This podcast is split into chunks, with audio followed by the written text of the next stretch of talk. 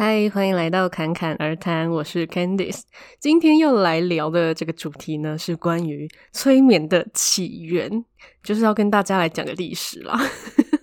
就没有想到大家会对这个有兴趣诶，因为这个主题就是我一样有在 Instagram 上面给大家票选，就是结果两个这个。主题居然都平手，就我另外一个主题是关于我来到地球的使命，然后是聊 NGH 催眠跟星际催眠之间的差别，所以嗯、下礼拜一的时候就我就会聊这个另外一个主题，就是星际催眠这个部分。那如果说你还没有订阅这个节目的话呢，当然也欢迎按下订阅跟追踪，这样你就会接收到节目的最新讯息。那另外，呃，我今天要来念一下久违的 Apple Podcast 评论，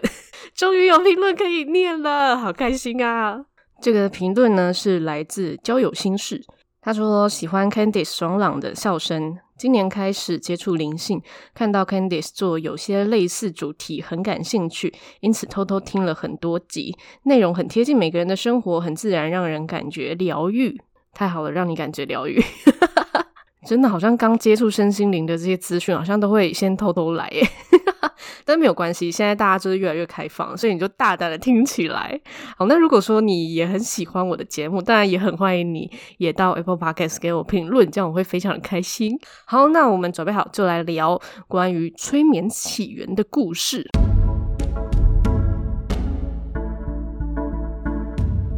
那我想有些人应该是被这个弗洛伊德居然也学过催眠这件事情而感到好奇吧。但是呢，在聊他之前，就我们要先来聊关于催眠起源，其他最主要的四个人。那弗洛伊德呢，还是在他们之后才学会催眠的。所以呢，关于这个弗洛伊德，我待会才会再讲到他哈。那第一个要来聊的这个人呢，就是他是一个十八世纪的一个医生，他叫 Mesmer。然后他也是催眠的始祖。那既然说是始祖嘛，基本上通常好像各个领域的始祖通常都会有很多的错误，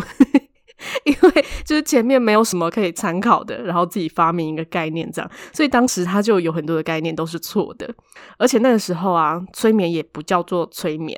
他反而是把当时他的理论叫做动物磁力。那这个动物磁力的概念呢，就是他相信每个人体内都有呃一些异体。然后这些液体呢，就是因为堵塞或者是说呃流通不顺啊这些问题，所以才会造成疾病。那如果说我们将这个液体重新排列的话，就会造成健康。那这是他的一个理论，就是可能跟什么磁力啊或者一些神力是有挂钩的。那当时啊，他会发展这个，就是因为他看到有一个巴黎的牧师，那牧师呢，他叫 Father Hill。那他用那个铁质的十字架驱魔，因为那个时候就十八世纪嘛，通常大部分治疗好像很多都是跟宗教的一些神秘色彩有关。那那时候呢，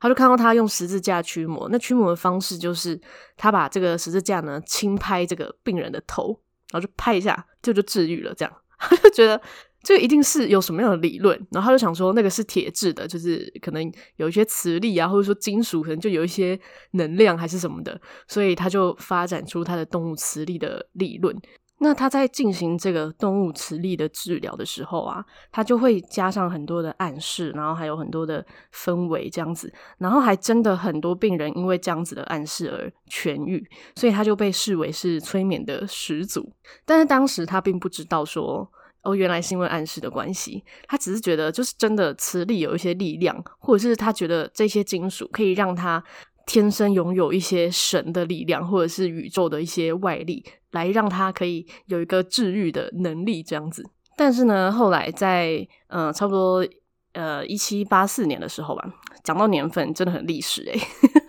就那个时候，法国的国王路易十六就下令就要组成一个。委员会九人的委员会，就是特地为了要呃去查实他这个动物磁性的这个理论的正确性，因为他帮很多人治疗嘛，所以他们就要评估他的这个治疗方法是不是呃真的是正确的。结果呢，最后他们就是认为他的这个动物磁性理论就是缺乏根据。于是就说，就跟大家讲说，他根本就是个骗子。就是即便他好像确实帮很多人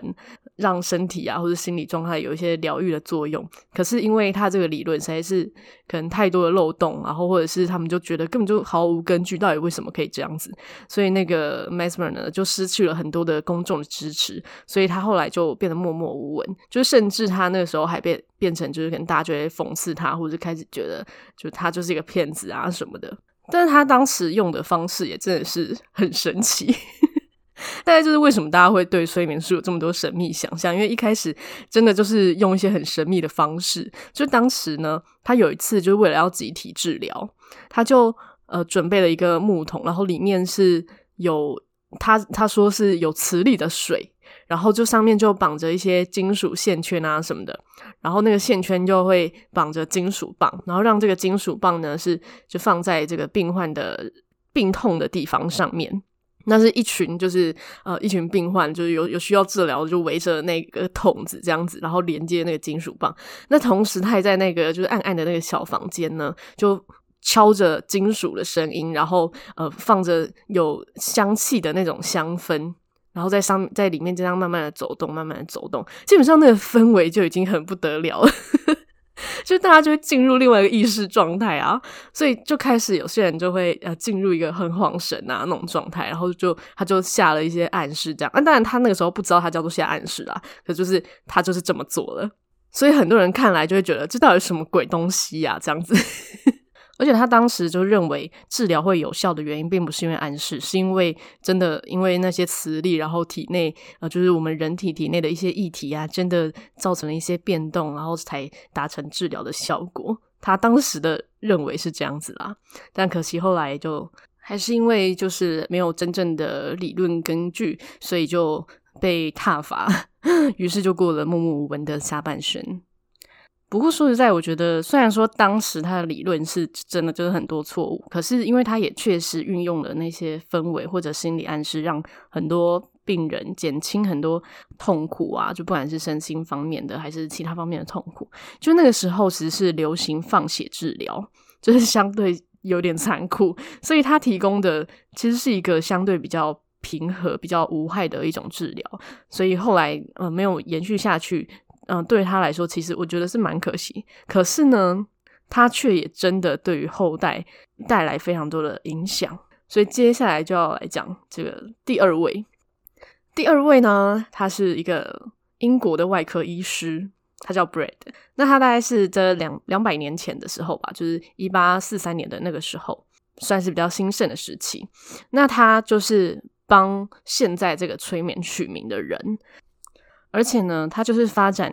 就是我们现在对于催眠最经典的印象的那个人。就是我们以前就是对于催眠的印象，不就是一个人凝视着一个钟表之类的，然后钟表在那边晃啊晃，然后你就一直看着它晃啊晃，就很专注的看，结果你就进入了这个催眠的状态。那这个催眠的方式哦，就是他想出来的，他延伸出来的。那至于他呢，为什么会？呃，研究催眠这个领域，我刚刚讲跟刚才上一位是有关系的，就是因为他看过刚才那一位 Mesmer 的呃催眠术，他就看就亲眼看他展示，然后就觉得说这个一定是诈骗，他就觉得这一定有破绽，一定是什么诈骗，然后一定就是是假的什么的。可是呢，就当时那个 Mesmer 就很坚持，就认为说。他的那个治疗能力啊，就是来自于呃，可能外界的一些星球力量，或者是神性的一些力量赋予的一些磁力，所以就会有这样子治疗的效果。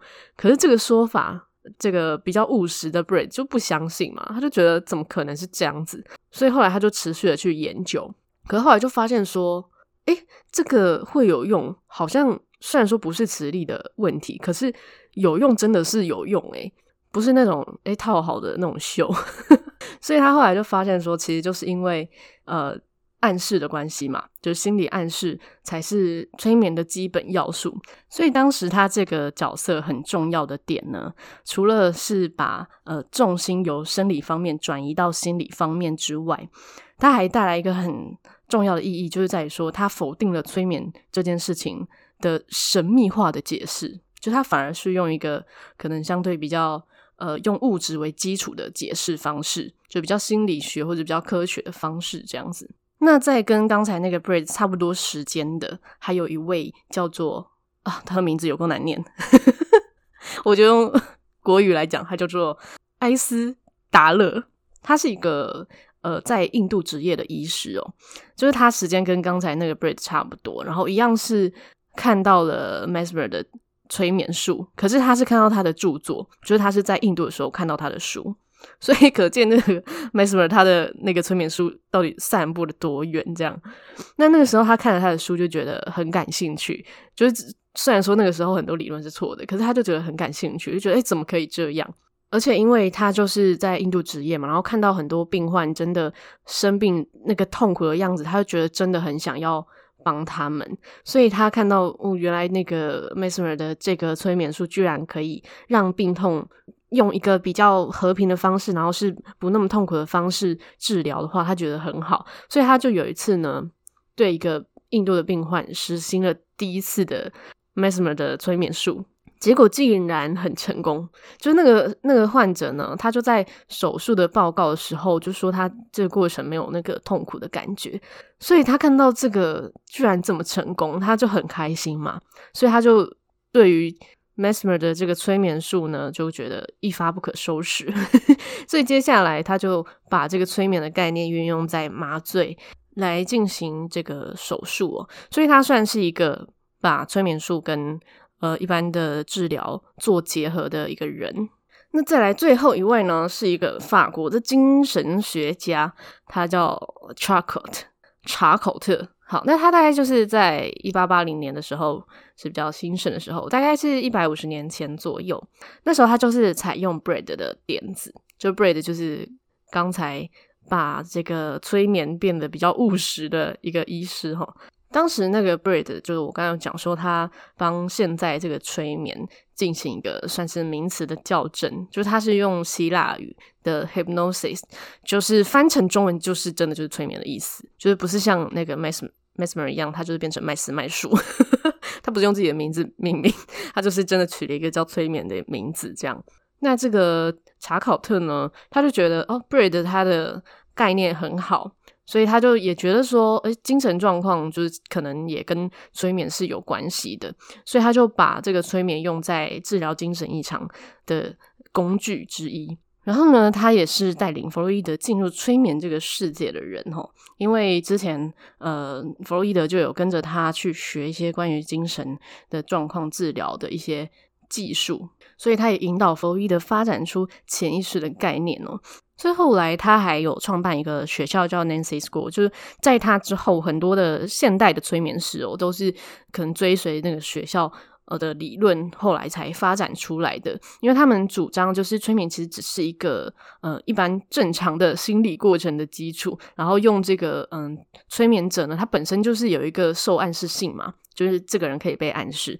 当他能够被暗示的这个程度足够的时候，再给他一些诶、言语上的暗示啊，然后来进行一个运作的现象，这个是他们认为的催眠，就不是这么神秘的事情了。那那个弗洛伊德呢，就也有用催眠来进行这个心理治疗一段时间，可是呢，他就是后来就觉得好像也不是每一个人都一定可以进到这么深的催眠状态，所以就他就认为说，并不是所有人都适合。用催眠来治疗，在那之后啊，他就有自己发展出他自己的精神分析啊、自由联想这一块，他就觉得这个可以更能够去帮助到每一个他的那个病患。但是其实这个自由联想，它也充满这个 催眠的影子，只是说它没有到呃这么深的这个放松状态，但是它一样是要进入某个呃比较。放松的状态，或者我们会说那是就是催眠状态，只是是比较轻度或中度的，然后再让这个潜意识去进行一些联想，然后来做一个精神上的分析哦。所以说，虽然他后来没有在专注的只做就是传统的一整套的这种催眠，可是他还是把催眠的这个概念运用在他自己更擅长的，就是自己更喜欢的一些治疗方式哦。所以对他的影响也是还蛮大的。好的，那关于催眠起源的故事呢，大概就是这样啦。当然，他们每一个人的故事还是有很多啦，所以我就不多说，因为实在太多了。而且以前那种十七八世纪的那种故事，你现在听都会觉得哇塞很夸张，但其实就真的是一两百年前的事情。就是，可是你就觉得真的好久。诶，对啦，一世纪是真的也蛮久了，可是那个程度就真的差很多诶。就以催眠这件事情来说，它就以从一个这么神话、这么神秘的东西的概念，然后慢慢变成一个，诶，明明就是一个很稀松平常的事，然后是一个很平常就可以实践的一个脉络，这个落差其实蛮大的。但这也代表说，就我们人们啊，就越来越清楚关于我们自己这个人体本身的一些机制，然后也越来越了解关于我们。呃，内在的一些运作，可是，嗯，关于潜意识啊，或者是说潜意识跟身体之间的关系，甚至是跟嗯宇宙万物的关系，其实还是有很多是我们不知道的，或者是说现在被我们认为很神秘的。但说不定在下一个一百年之后，这些我们现在认为很神秘的事情，说不定也会变成很稀松平常的事情哦。好的，那这一集呢就到这边。喜欢我的节目，欢迎帮我按下订阅跟追踪，也欢迎到 Apple Podcast 留下五星的评论，让更多人可以听到这个节目。那另外，我也会把节目更新的资讯放在 Instagram，我的 Instagram 账号是 ccrt 点七七七。最后，祝你有一个幸运又美好的一天。谢谢你的收听，我们下集再见。